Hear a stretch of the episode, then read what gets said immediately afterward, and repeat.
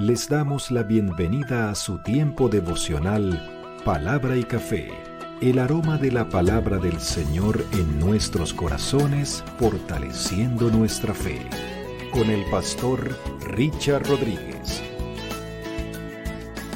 Por R12 Radio, más que radio, una voz que edifica tu vida.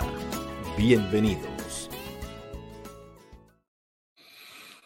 Para hoy, mis amados, para hoy en palabra y café dice de la siguiente manera, Señor, quiero vestirme de ti.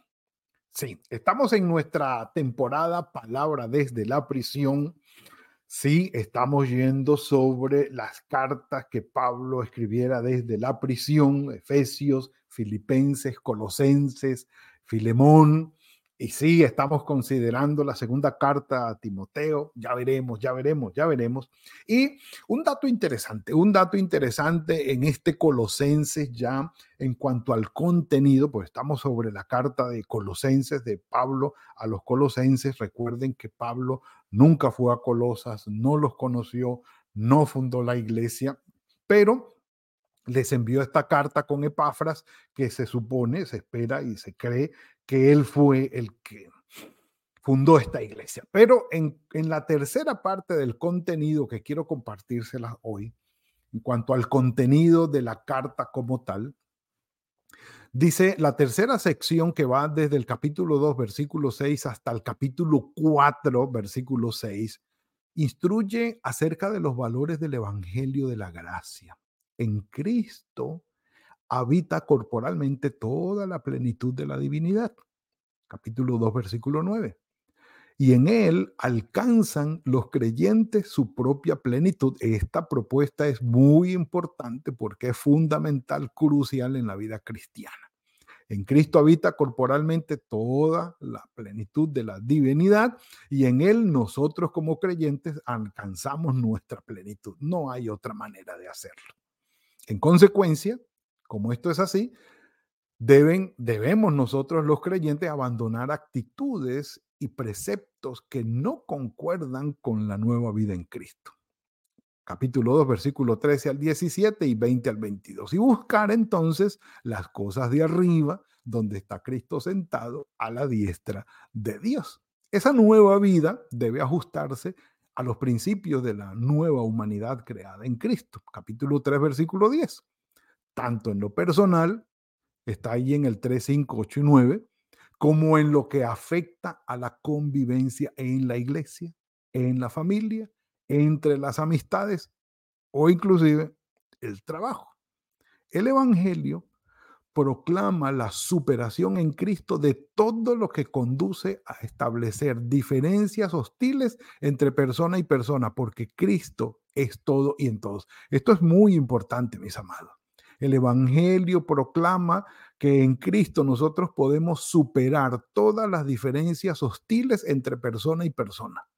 Todas las diferencias que traen hostilidad, violencia, rechazo y separación, porque Cristo, en Cristo, Él es todo y en todo. En consecuencia, aquellos a quienes Dios ha querido escoger en Cristo tienen el deber inexcusable de vivir en recíproca disposición de humildad, perdón, paz y amor, que es el vínculo perfecto que hacia esto nos movemos hoy.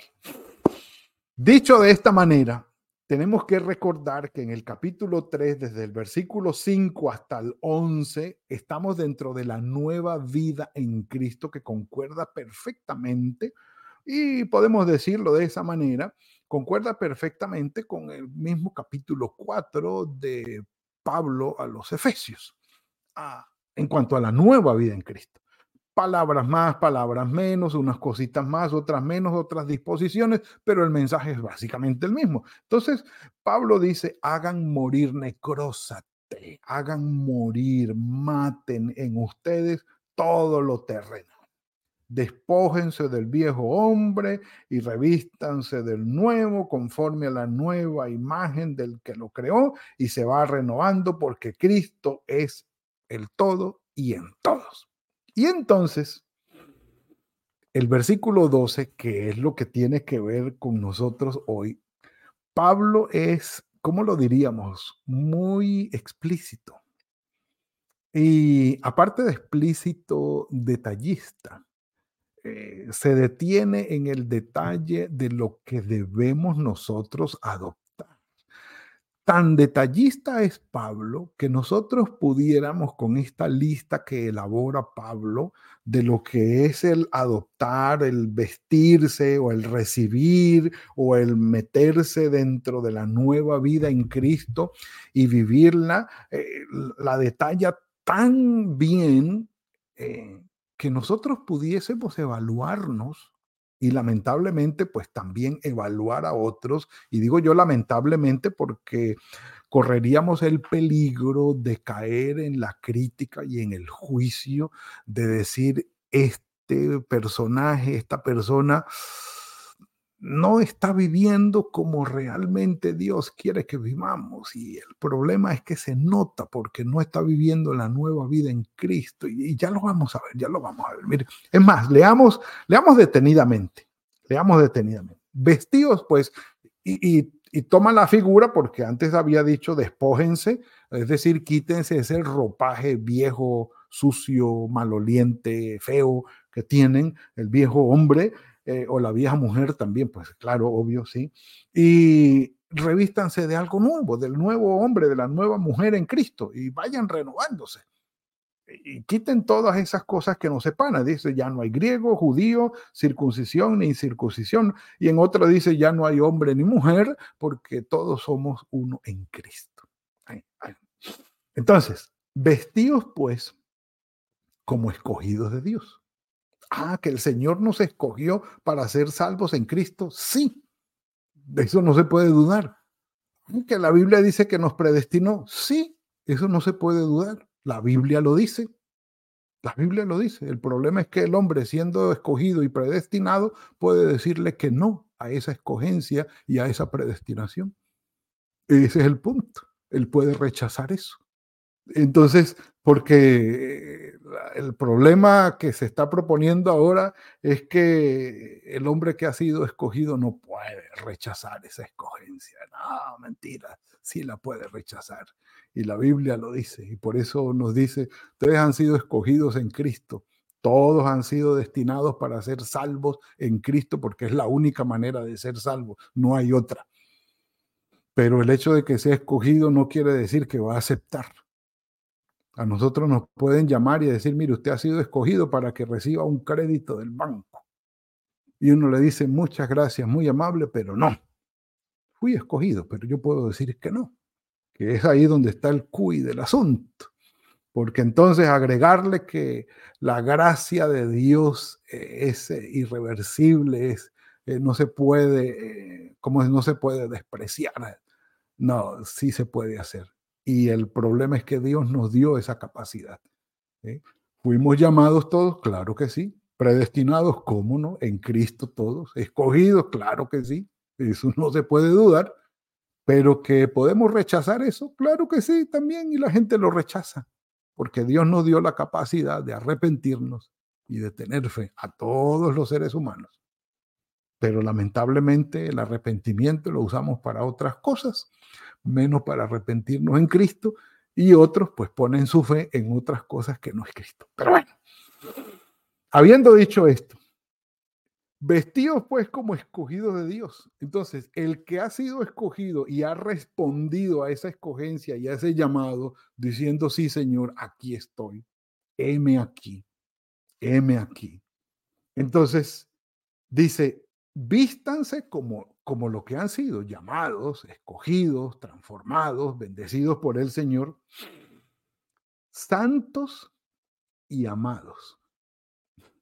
Aquí es donde viene el asunto. De entrañable misericordia, de bondad, de humildad, de mansedumbre, de paciencia. Entonces, yo fui llamado, yo fui escogido, en Cristo fue predestinado para ser salvo. Listo. Yo dije, Señor, me arrepiento, confío en ti, recibo eso, voy contigo, pongo mi vida en tus manos. Maravilloso. Aquí está un perfil que es una evidencia natural de que en verdad eso ha hecho efecto en mí. En mí, en mí. Y vuelvo y les digo, sirve para evaluarme. En mi corazón debo procurar la santidad. Yo soy amado por el Señor, sí. Misericordia entrañable. Es decir, a conectarme con aquel que sufre de una manera verdadera, entrañable, de bondad, de querer hacer el bien, de humildad, yo me puedo equivocar. Y vuelvo y les digo, hay algunos que defienden la, este asunto de que yo fui escogido, fui predestinado y tal y tal, y yo soy el único que tengo la verdad y los demás están equivocados y tienen unas doctrinas torcidas. Y uno no les ve ni la entrañable misericordia, ni la humildad, ni la mansedumbre, pero ni por las curvas les digo yo, lamentablemente esto sirve para analizar el perfil de uno, pero también el de los demás. Y caemos y pudiéramos caer, como digo, en el juicio, en, la crítica eh, que juzga, pero eh, no, es el punto. El, asunto es que yo tengo que esforzarme por tener más humildad, más bondad, ser más manso. La mansedumbre, repito, es el poder bajo control. Yo tengo el poder de hacer daño, de responder, de tomar venganza y decido no hacerlo. Cuando el Señor le dijo a Pedro, guarda tu espada, que yo puedo decirle a mi Padre que envíe ángeles y acabe con todo esto, y no lo hago, yo lo puedo hacer. Cuando el Señor le dijo esto a Pedro, que él tenía el poder para acabar con todo esto en violencia y no lo hacía, eso es mansedumbre, poder bajo control. Entonces, el asunto, mis amados, es dar evidencia de que realmente el Señor está en nuestro corazón. ¿eh? Y dice aquí, con paciencia. Ah, paciencia, casi que está diciendo Pablo, venga, el fruto del Espíritu Paciencia, paciencia. Y si ustedes quieren algo de paciencia, les ayuda un cafecito. Ay, Señor. Mm. Mm. Ah, bendito sea el Señor. Este Pablo se pone muy exigente porque dice, por, eh, soportaos unos a otros. Y, y, lo pone después de la paciencia. Y no hay otro término, soportense van a tener gente al lado. Sí, y mis amados, créanme que es algo que viene del Espíritu. Porque uno dice, Señor, en mi carne quiero agarrarlo agarrarle y torcerle el pescuezo y mandártelo a, a perfumar el cielo.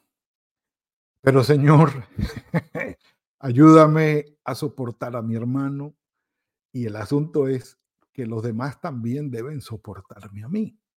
Ese es el punto. Entonces, soportense unos a otros y aparte de eso, como nos vamos a herir, perdónense unos a otros si alguno tiene queja contra otro. ¿Estamos en Cristo? ¿Hemos sido escogidos? ¿Hemos respondido a la escogencia y a la predestinación del Señor en Cristo de manera sincera, con arrepentimiento y fe? ¿Lo hemos hecho? El perdón es una virtud imprescindible en la vida del creyente. Genial, genuino y verdadero. En otras palabras, aquel creyente que dice haber sido salvo en Cristo, pero que no perdona en su corazón y allí guarda resentimiento, debe revisar eso porque no está bien, no concuerda, no coincide. Es una prueba clave, fundamental, fundamental. El que ha entendido y ha recibido por la gracia de Dios sin merecerlo en fe y arrepentimiento el perdón de Dios y comprende eso, no va a tener ningún problema en perdonar a su hermano o a su hermana que le ha herido, que lo ha maltratado, que le ha ofendido, que le ha fallado. Va a perdonarlo. Y la motivación es, mi hermano, voy a perdonarte porque el Señor me perdonó a mí. Si ustedes me piden a mí que escoja dentro de todas una virtud clave para dar evidencia de salvación genuina, el perdón. El perdón en Cristo. El perdón en Cristo. No el perdón como terapia, no, hay que perdonar porque es mejor perdonar para terapia. No, no, no es el perdón como terapia. El perdón en Cristo, siendo consciente de que soy pecador, me ha perdonado y tanto me ha perdonado que yo perdono a quien me ha ofendido. E, ese es el punto. Dice allí, así también háganlo ustedes, háganlo vosotros, hacedlo vosotros. Sobre todo, dice, vestidos de amor, que es el vínculo perfecto, dice Pablo, eh, el vínculo perfecto. Y la paz de Dios gobierne en vuestros corazones, a la que asimismo fuiste llamados en un solo cuerpo, y sed agradecidos. Sed agradecidos. El amor es el vínculo perfecto. Y ya lo dijimos. El amor a Dios, en primer lugar, siendo genuino, nos va a llevar en consecuencia a la obediencia a Él y al respeto a Él. Y el amor al prójimo, genuino y en bendición, nos va a llevar a bendecir y hacerle bien al prójimo, a comprenderlo, ayudarlo, a soportarlo, a tenerle paciencia, porque lo amamos. Por eso Pablo dice que el amor es el vínculo perfecto. Y sí, yo había dicho el perdón para, ah, digamos, ah, dar evidencia de que realmente una persona es creyente. Pero el Señor Jesucristo dijo, a ustedes los van a conocer como que realmente son mis discípulos si se aman los unos a los otros. El, el amor es el vínculo perfecto. Mis amados, la nueva vida en Cristo es un desafío. Y no viene de discusiones teológicas o doctrinales que aparecen en la Biblia. El Señor Jesucristo dijo, los van a conocer a ustedes por el amor que se tengan, no por la sana doctrina. La sana doctrina es necesaria, sí, y es correcta, es verdad. Pero la sana doctrina tiene que eh, surgir y, elevar el amor, darse a conocer a través del amor en nosotros. Y lo digo porque es el movimiento que se está levantando ahora.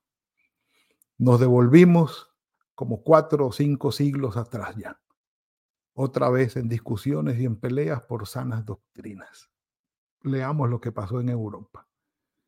Cantidad de mortandad y guerras, muertes, masacres, que se emprendieron en nombre de la sana doctrina. Y hoy la sana doctrina está separando a los hermanos, señalando unos a otros, acusándose unos contra otros y sí, odiándose unos a otros. Ese no es el camino, mis amados. Ese no es el camino. La nueva vida en Cristo, perdón, nos pone como el vínculo perfecto el amor que nos va a llevar a la obediencia e indiscutiblemente al perdón y a todas las demás virtudes. Que el Señor nos ayude en esto y, por supuesto, no terminamos aquí. Queda más por hacer. Que el Señor nos bendiga. Vamos a orar. Padre, gracias por esta bendición que nos has dado hoy. Te rogamos, Señor, que nos perdones si nos hemos desviado del vínculo perfecto que tú has establecido para nosotros. Ayúdanos, Señor, en esto, te lo suplicamos. En verdad queremos dar evidencia de que hemos respondido a tu llamado, a tu escogencia y a tu predestinación de la mejor manera. En arrepentimiento y fe, Señor, en nuestro Señor Jesucristo. Gracias, Señor. Gracias por lo que nos has dado. Tu misericordia y tu amor sea sobre nosotros. Y que la obra tuya en tu Espíritu Santo no se detenga a la vez que va transformando toda nuestra vida. Guíanos, Señor, te lo suplicamos. El resto del día y de esta semana está en tus manos. Que sea fructífero el trabajo de nuestras manos y tu bendición sea sobre nosotros y nuestras familias. Te lo rogamos. En tus manos estamos. En el nombre de tu Hijo Jesucristo. Amén y amén. Mis amados, no es más. Que el Señor los bendiga y los guarde. Que tengan una fructífera semana. Bendición total. Que el Señor responda a las peticiones de su corazón en esta semana y que hoy sea un día fructífero y confiando siempre que el Señor hará lo mejor para con nuestras vidas. Nos veremos mañana, si el Señor lo permite, en otro tiempo de palabra y café. Que el Señor los guarde. Gracias por compartir con nosotros este espacio de palabra y café. Hasta una próxima oportunidad por R12 Radio. Más que radio, una voz que edifica tu vida. Que Dios les bendiga.